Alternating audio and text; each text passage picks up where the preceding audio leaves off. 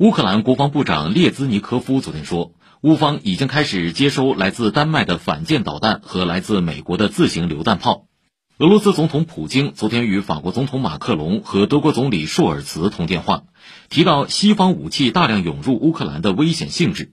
普京在通话中警告西方武器源源不断输送至乌克兰有加剧局势恶化和人道主义危机的风险。